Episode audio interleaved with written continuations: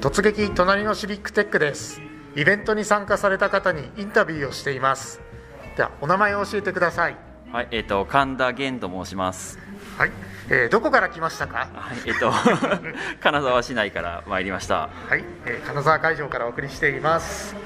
じゃあ神田さんシビックテックフォーラム2022に参加したきっかけを教えてください。はい、えっ、とあのあの私あの金沢市役所でちょっと働いてるんですけども、今あのシビックテック金沢市あの一生懸命あの取り組んでるんですけども、まあやっぱりそのしし Code for 金沢さんがこういうイベントされるということでがあの知りましてぜひちょっとあのプライベートで参加していろいろ勉強したいなと思って参加しました。今日ですねあの4会場でやったんですけどイベントに参加してみて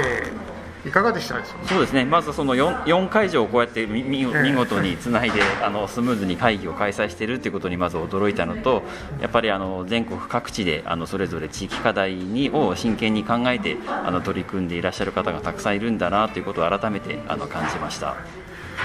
なんか今日のセッションで一番なんか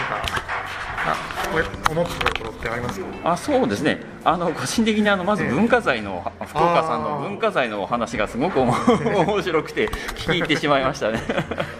私もなんかすごい数の あるもんだなって思って。そうですね。さすが福岡市さんというところで金沢も結構あったりするあそうですね、はい、ね金沢市もあの戦争戦戦争の被害に遭ってないので、はい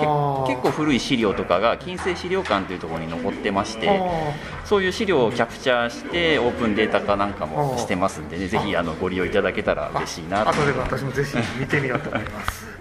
それでは、えーと最後に、えー金沢の良いところを教えてください。はい、金沢はねあの地域地域コミュニティがすごくしっかりしてまして、あの自分たちの街を自分たちであのいいのにしていくんだっていう思いが非常に強いところがあのいいところかなと思ってます。そこにちょっとテックが入ってくればさらにちょっとあの地域課題の解決あの地域コミュニティの充実っていうところにつながっていくんじゃないかなっていうふうには考えてます。